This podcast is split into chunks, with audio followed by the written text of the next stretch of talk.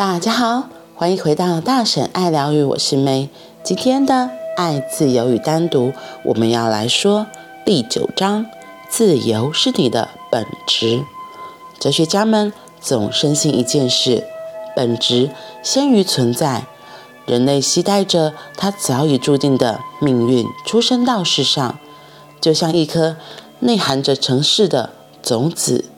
剩下唯一的问题是，要如何长出来？从前的哲学家都抱持这种态度，认为人有着某种命运，没有自由，人将成为某个预定好的样子。他的生命脚本已经写好了，你没有意识到这件事，那又是另一回事。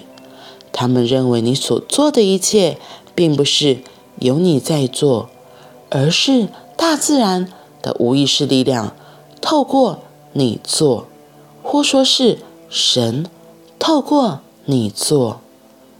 决定论与宿命论的观点即是如此。全体人类都因着而吃尽苦头，因为这个观点意味着人不可能有关键性的改变。无论你做什么事，都无法转化自己。事情横竖都将按照它会发生的方式发生。东方人尤其深受其苦。当一切都既无可施的时候，人只好接受了所有奴役、贫穷等丑陋的事实。这既非了解，也不叫觉知。这不是佛陀所说的如实 suchness，而不过是用美丽的辞藻掩盖灰心丧志的心情。但这样做的后果非常凄惨。印度即是最典型的代表：贫穷、疾病流窜、乞丐、手脚残缺的人、瞎忙的人，没有人会对这些景象大惊小怪。因为他们全都认定生命就该如此，以前是这样，将来也会是如此。印度人的灵魂里掺着一股死寂的呆滞，这整个看待事情的角度基本上是错误的。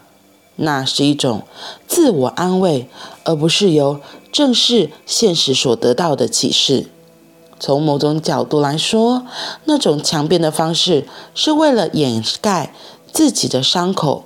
当合理的说辞开始盖过事实时，你必然会掉入越来越黑暗的处境。本质并没有先于存在，事实正好相反，是存在先于本质，而人类是地球上唯一拥有自由的生物，狗本来就是狗，它将活得像只狗，死的像只狗。狗没有自由可言。一朵玫瑰花会是一朵玫瑰，它不可能会转变成其他的动物。玫瑰花不会变成莲花，它根本就没有选择的机会，没有自由。这就是身为人类完全不同的地方。这是人独一无二的尊荣，也是人存在宇宙间的特别之处。所以我说，达尔文是错的，因为他将人与其他动物归在同一类，他连这个基本上的差异都没有注意到。基本的差异就是，所有的动物出生时都带着一套设定好的程式，唯独人类例外。人类出生时，如同一块洁白的板子，上头一片空白。你必须自己写下任何你想写的东西，那块板子将会呈现出你的作品。人不只是自由的，人即是自由本身，那正是他的本质核心，那是他的灵魂。否定了人的自由。等于否定他最珍贵的宝物与他的王国，不仅使他沦为乞丐，而且远比其他动物更惨，因为动物们至少照着既定的城市过活，而人会处于失落的状态。今天我们说到自由是你的本质，像他后面提到这个达尔文的进化论是错的。我们小时候的确都是学达尔文的进化论啊，都会觉得，哎，我们就是从猴子，然后人猿，然后慢慢进化到人类这个角色来。可是有很多的资料，很多的书籍，又或者是说现在很多的所谓的通灵人士，他们下载之后，然后由人写出来的文字，都告诉我们不是这样。像我之前学习玛雅历法，像张志凯老师他写的《大脚星》这一本书，他在讲的是外星人。他讲说我们大家不一定是原生种的地球人，原生种的地球人，对，就是我们有可能是火星人，或是大角星人，或是昴宿星人，是从宇宙的各个地方来到这个地球了。那为什么来到这个地球？就是为了协助人类做一个蜕变。我相信很多人，大部分人都听过二零一二世界末日这件事情。那二零一二世界末日这件事情，其实是玛雅文化在很早之前就记载了。然后我也是最近在看书的时候才知道，原来其实，在地球上，就是你可以去看很多的电影，它其实都有翻拍过，就是像地球文明本来很繁荣，为什么又灭绝了？像亚特兰提斯也是一个很很典型的例子。然后甚至像哆啦 A 梦里面的卡通里面有画到，所以这些东西到底是真的还是假的？像埃及的金字塔和狮身人像，他们为什么那么聪明，知道说利用一些原理，然后就把这些大石块方方正正的变成了金字塔，又或是人面狮身像，它那么高大，它到底怎么计算出来的？然后像南中南美洲很多的地方，他们有很多的金字塔和神庙。你不很好奇吗？因为像我们现在可能就需要很多的起重机啊，然后一些机具啊，才能把这些建筑物给做好。那为什么那么久之前的人，他们没有那些设施设备，他们就知道可以怎么做？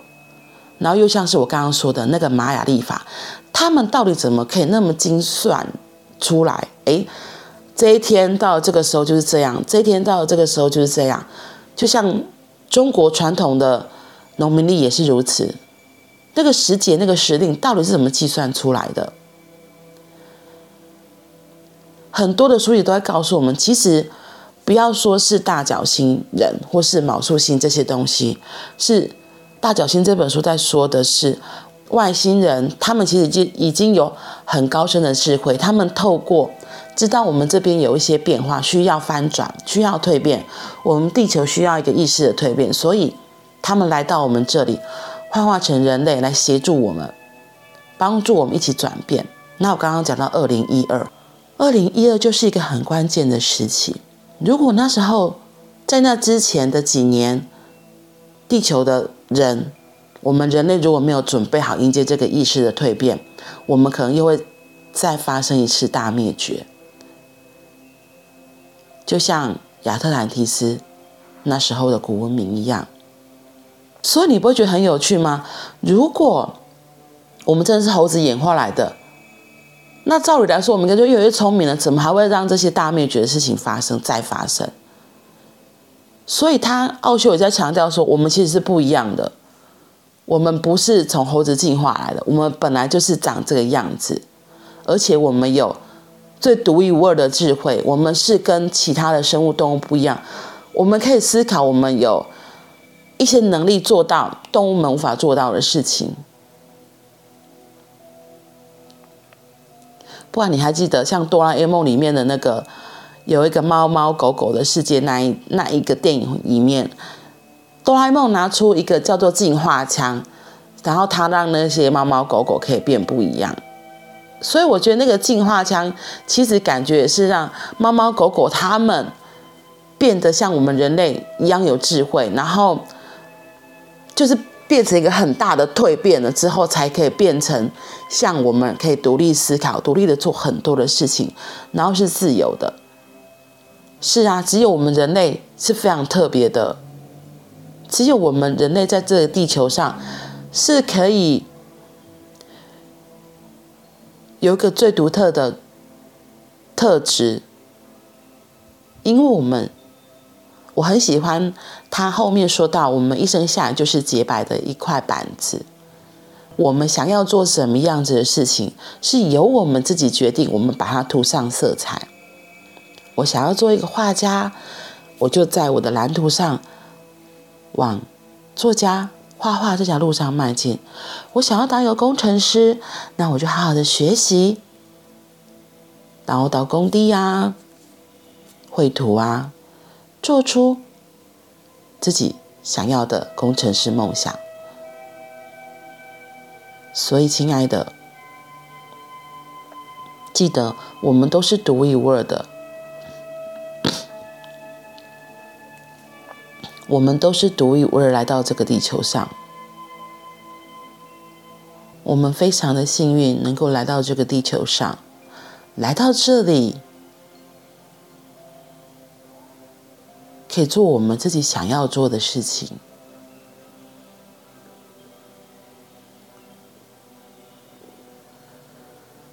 我们自己生命的板子上，是由我们自己可以决定我们要画上什么样的颜色，涂上什么样的轨迹，这些是我们可以自己决定的。你想什么就创造什么，你吸引什么，自然而然，所有事物也会来到你的面前。所以，不管你现在的状态是如何，你可能会说：“可是我不喜欢我现在的样子。”你可能会说：“哪是我哪能够决定？我根本没有自由，我的人生不是由我控制的。”可是现在我要说的是：“No，你是有能力做你自己生命的主人的，你可以的。其实我们都可以。”